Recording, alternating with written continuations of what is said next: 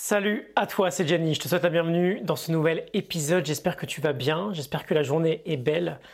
J'aimerais que l'on parle aujourd'hui euh, d'un gros morceau, d'un gros sujet, d'un thème qui a été euh, très important pour moi ces euh, six bons derniers mois.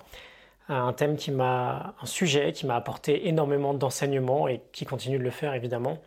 Et j'aimerais simplement te partager bah, toutes ces réflexions autour de ce sujet-là. On va parler de connexion, voire de reconnexion avec le corps. On va parler de la différence entre le fait de laisser notre tête, notre mental, driver notre vie, nos actions, et le fait d'être plus attentif à ce que d'autres acteurs en nous pourraient avoir à dire. Je vais axer l'épisode sur euh, le corps, ça peut tout aussi bien te parler peut-être différemment. Euh, j'aimerais donner des exemples concrets, très concrets, pour, euh, illustrer mon, propos, notamment autour d'un thème qu'on a beaucoup abordé ici ensemble, comme les habitudes on va tenter de, voir ce qu'on peut faire avec des habitudes euh, d'une manière complètement différente, d'une manière bien plus naturelle, bien plus euh, libre, bien plus euh, écologique. Juste avant de démarrer, comme toujours, et je te le répéterai à chaque fois, je te partage mon expérience, mes ressentis, mes vérités. Dans tout ce que je vais aborder, je n'ai aucune vocation à te dire comment les choses doivent être ou ce que tu dois faire. Garde simplement ce que tu veux garder, n'hésite pas à mettre tout le reste à la poubelle.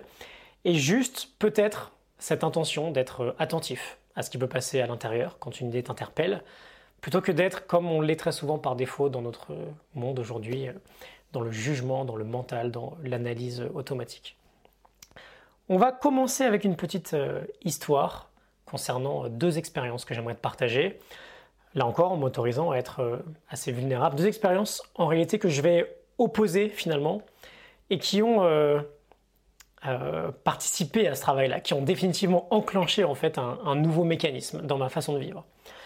Euh, petit historique, en octobre 2020, je suis une formation euh, sur l'énéagramme qui m'a beaucoup plu de par son approche orientée vraiment compréhension de soi, connaissance de, de, ses propres fonctionnements. On va creuser à l'intérieur. L'idée c'était pas du tout de nous nous ranger dans des cases, juste de creuser un peu plus sur nous-mêmes. Et était apparu d'une manière ultra flagrante que allez, 90% de mon fonctionnement était euh, d'ordre mental en fait. Dans euh, l'énéagramme, on définit quel centre est le plus dominant chez nous? La tête, le corps, le cœur. Et alors, aucun euh, des trois n'est bon ou mauvais, hein, ce sont juste des tendances naturelles qu'on peut, peut avoir construit avec le temps ou qu'on peut avoir au quotidien. Et ça a pas mal éveillé ma curiosité.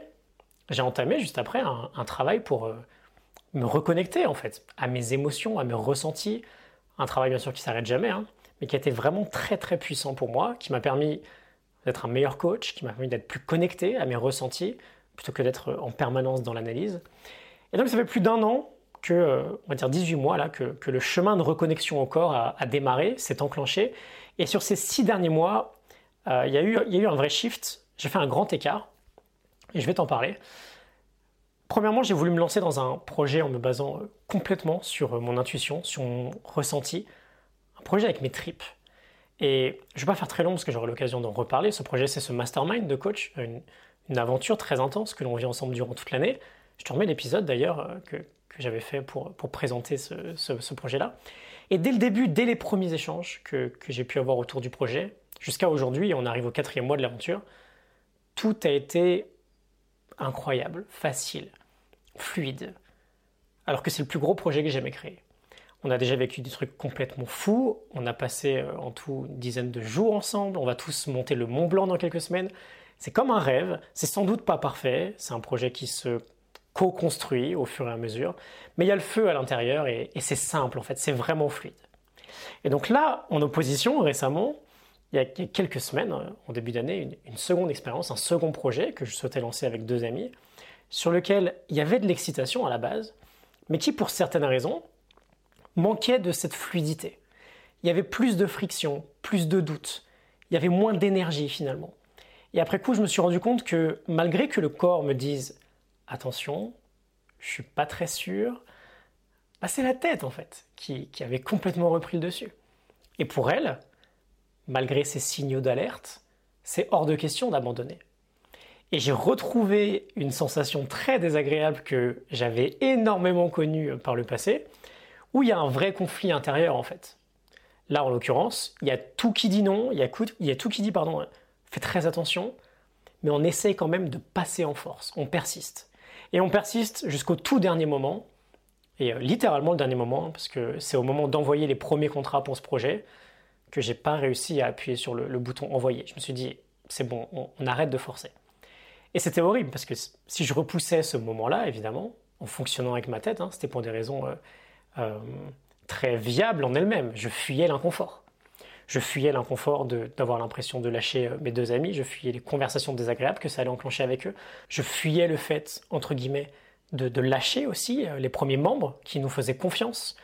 Euh, c'était très important pour nous, des membres qui étaient très motivés pour ce projet-là. Je fuyais le fait de leur dire que le projet se ferait pas. Mais voilà, ça le faisait juste pas pour le moment. Et étonnamment, il y a eu une forme de libération très profonde quand tout s'est arrêté.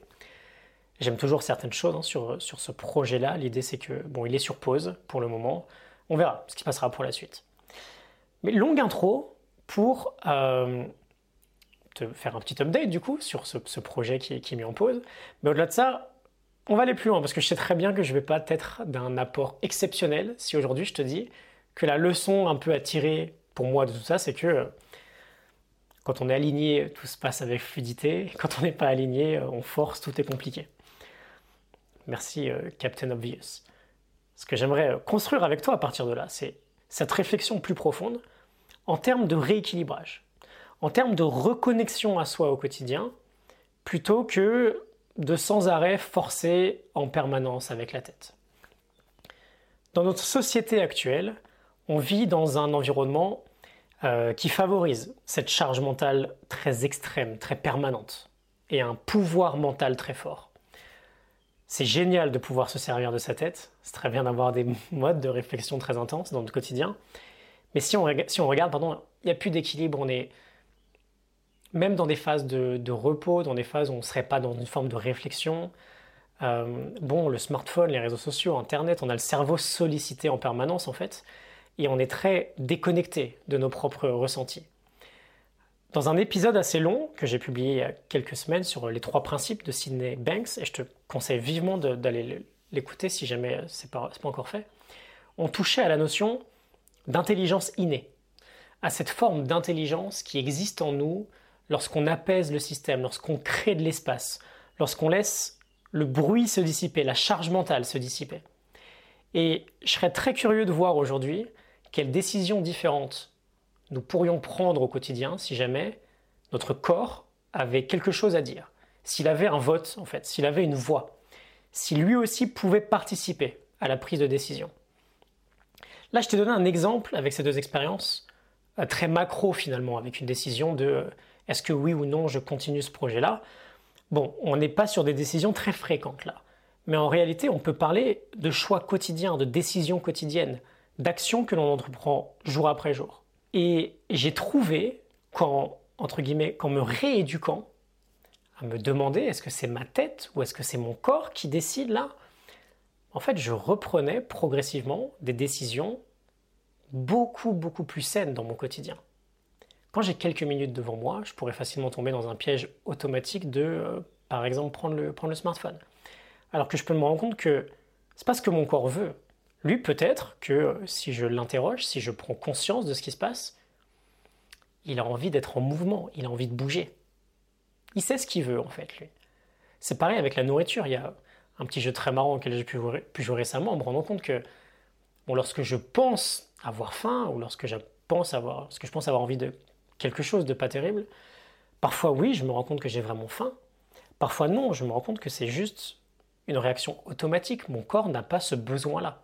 C'est une réaction peut-être à une forme d'ennui. Et comme on est dans cette idée de, comportement-là, bah, ça me fait penser à, à toutes ces années où j'ai tenté de construire des habitudes très très saines dans mon quotidien, où j'ai très souvent réussi d'ailleurs sur cette entreprise-là, mais où en réalité je les construisais qu'avec la tête. Je mettais en place une habitude parce que je lisais que c'était un truc chouette à faire, parce que j'étais convaincu, de par peut-être l'expérience des autres, que ça me ferait avancer vers euh, une direction qui m'intéresse. Mais ça venait de l'extérieur en fait. C'est jamais l'habitude en elle-même le souci, c'est plutôt la source. Tu m'as probablement connu à cette, euh, période-là, à cette époque-là. Il y a quelques années, il y avait une vidéo qui sortait tous les jours. Euh, je méditais un nombre précis de minutes chaque matin. J'avais une routine exécutée avec beaucoup de, soins. J'allais courir tous les jours, j'écrivais tous les jours. Le vrai jackass du développement personnel dans, toute sa splendeur. Mais ça venait de la tête. En réalité, c'était des habitudes superficielles, artificielles, industrielles presque. Et c'est un peu le mode de fonctionnement général que j'observe aussi au quotidien. On a un objectif, on crée une habitude liée à cet objectif, mais on crée tout ce système avec la tête. Par exemple, tiens, tous les jours dès le réveil, je vais méditer. Ou tous les jours à 7 heures du mat, je vais aller courir. Bon, on n'interroge pas du tout le corps là, c'est que la tête qui fonctionne. Et tout ça peut nous mener bien sûr à des résultats très sympas, mais ça peut aussi nous créer une forme de prison dans notre quotidien. On peut avoir l'impression que notre réussite dépend de nos, habitudes. Qu'est-ce qui se passe si jamais un jour je le fais pas? Qu'est-ce qui se passe si jamais euh, j'écoute une autre voix et je le fais pas? Bon, le discours à l'intérieur, c'est euh, bah, qu'il va sans doute se passer quelque chose de grave. Et l'idée aujourd'hui, c'est surtout de comprendre que, mais si ça se trouve, on n'a pas besoin de ça. Et donc on fait une action qui mentalement sonne juste. Il n'y a rien de mal avec le fait d'aller courir ou d'aller méditer, évidemment, c'est des bonnes choses. Mais qui serait en, inadéquation complète avec notre corps. Et ça peut devenir une action du coup qui, malgré la bonne intention, ne nous fait pas du bien, ne correspond pas du tout à nos besoins du moment. Et récemment, j'ai commencé à expérimenter la notion inverse concernant ces petites actions quotidiennes, ces habitudes-là, à savoir des actions qui viennent profondément euh, des besoins du corps. De quoi est-ce que j'ai besoin là maintenant? De quoi mon corps a besoin aujourd'hui? Et ce qui est marrant, c'est qu'à l'époque, si jamais j'avais entendu ce, type de réflexion-là, j'aurais eu un réflexe sans doute de protection assez énorme, à savoir euh, c'est mort. C'est mort, si je fonctionne comme ça, je suis perdu, il n'y aura aucune stabilité, aucune régularité, je vais devenir une log, je ne vais plus avancer, etc. Aujourd'hui, en réalité, depuis que j'ai pris conscience de ça, et c'est le retour que je veux te faire, depuis que je mets en, place ce type de process de réflexion par le corps, bah, le vrai constat, c'est que je suis beaucoup plus en mouvement, je marche beaucoup plus, je bouge beaucoup plus, je mange mieux, je m'étire presque 45 minutes par jour, ça me paraît complètement fou de dire ça, et ce quasiment tous les jours. Et surtout, sans avoir l'impression de devoir faire quoi que ce soit, en ayant l'impression que c'est simple, sans me, sans me forcer. Et ça, c'est vraiment fou en fait. Il n'y a aucune autorité extérieure là-dedans. Et c'est très libérateur, c'est très puissant. J'ai presque l'impression d'avoir trouvé une sorte de, cheat code. Euh, bon, alors que c'est là, évidemment, hein, depuis, depuis tous les jours. Et si jamais c'est une voie vers laquelle peut-être tu, voudrais tenter de te diriger, j'aimerais t'inviter à très simplement créer, commencer peut-être par créer des réflexes dans ton quotidien qui te permettent de revenir à toi-même, de revenir à l'intérieur, de revenir à ton corps, le plus souvent possible dans tes journées. Alors c'est sans doute très difficile du jour au lendemain, et très honnêtement, au début, j'étais incapable de savoir quoi que ce soit ou d'avoir la moindre réponse à la question de, de quoi j'ai besoin, de quoi mon corps a besoin, qu'est-ce que mon corps veut. Je savais pas ce qu'il voulait faire, j'avais perdu la connexion. Mais cette connexion, progressivement, avec le temps, elle se recrée. Pour continuer dans l'aspect honnêteté, c'est encore très très loin d'être parfait pour moi. La tête reprend extrêmement facilement le, le dessus. Euh, le mental est toujours très, très bon pour convaincre qu'il a vraiment envie de faire quelque chose. Mais voilà, c'est un process, c'est une direction. Et c'est un process qui me semble tellement évident aujourd'hui que je t'en parle et je t'encourage à voir ce que, ce que ça peut juste évoquer chez toi. Au début, je faisais vibrer ma montre toutes les 30 minutes et dès que ça vibrait, je me posais 5 secondes. Je fermais les yeux. Et euh, bah, je tentais de voir en fait ce qui se passait, ce que je ressentais. Euh, quelques tensions qu'il peut y avoir dans le corps, peut-être une envie de mouvement, peut-être j'observe autour de moi, je vois qu'il fait beau, je me dis putain, ok, super. En fait, on peut, on peut sortir plutôt que de, rester enfermé. Il y a cette interrogation en fait. Ça commence par là. Ça commence par prendre conscience de, ce qui se passe. Ça commence par écouter. Et au début, on n'entend pas grand-chose. C'est pas très grave. Progressivement, on, peut recréer ce, lien-là. Et c'est ça en fait. Jour après jour, c'est comme une, nouvelle relation qui se crée. Et du coup, une forme d'harmonie qu'on développe entre, tout le petit monde qu'on a à l'intérieur de nous. C'est assez marrant, je sais pas si, je sais pas si marrant est le mot, mais à quel point, euh, au-delà de la connexion, qu'on peut perdre facilement, c'est aussi la confiance en fait qu'on peut perdre. Parce que si parfois d'entendre oui, mais si je fais confiance à mon corps, si je l'écoute, je ne ferai plus rien. Bon, déjà, c'est complètement faux, c'est une supposition, c'est une peur qui s'exprime. Et ok, c'est normal d'avoir peur que les choses, les choses pardon, ne se passent pas comme on, comme on veut. Mais c'est là le piège, justement. C'est pas comme on veut, c'est comme la tête veut. Ça se trouve, le corps veut autre chose. Et c'est vraiment pas terrible de, penser. Euh, on a, on fait pas du tout confiance à notre corps, en fait, si jamais on a ce mode de, de réflexion-là. Et du coup, on fait pas du tout confiance à une partie de nous qui est relativement, relativement importante. Mon apprentissage, du coup, justement, récemment, c'est que le corps, euh, lui, a l'air de savoir beaucoup mieux, a l'air de beaucoup moins se tromper. Et euh, il a cette intelligence, il sait, on peut lui faire confiance. Je vais, euh, je vais parler de Wim Hof prochainement aussi, parce que j'ai refait plusieurs stages sur, stages, pardon, sur cette pratique. Je suis allé beaucoup plus loin dans la méthode. Ça m'a fortement aidé à renforcer cette reconnexion, ce, body awareness. Et bah, j'aurai peut-être d'autres éléments très sympas à te repartager là-dessus. Je vais m'arrêter là. Euh, n'hésite pas à, me dire ce que tu en penses, cette opposition entre comportement euh, superficiel, artificiel, et ce comportement beaucoup plus naturel, écologique, qui vient des besoins du corps. Comportement, euh, entre guillemets, sans pesticides, si jamais on peut assimiler le bruit mental à une forme de, de pesticide. Je vais vraiment m'arrêter là avant de partir dans des métaphores foireuses. J'espère que ça te parle, j'espère que ça t'inspire. N'hésite pas à poursuivre la conversation avec toi-même, si jamais il y a deux, trois éléments qui ont pu euh, faire tilt, qui, t'ont parlé euh, particulièrement. Je te souhaite une excellente journée, prends soin de toi, je te retrouve très bientôt. Salut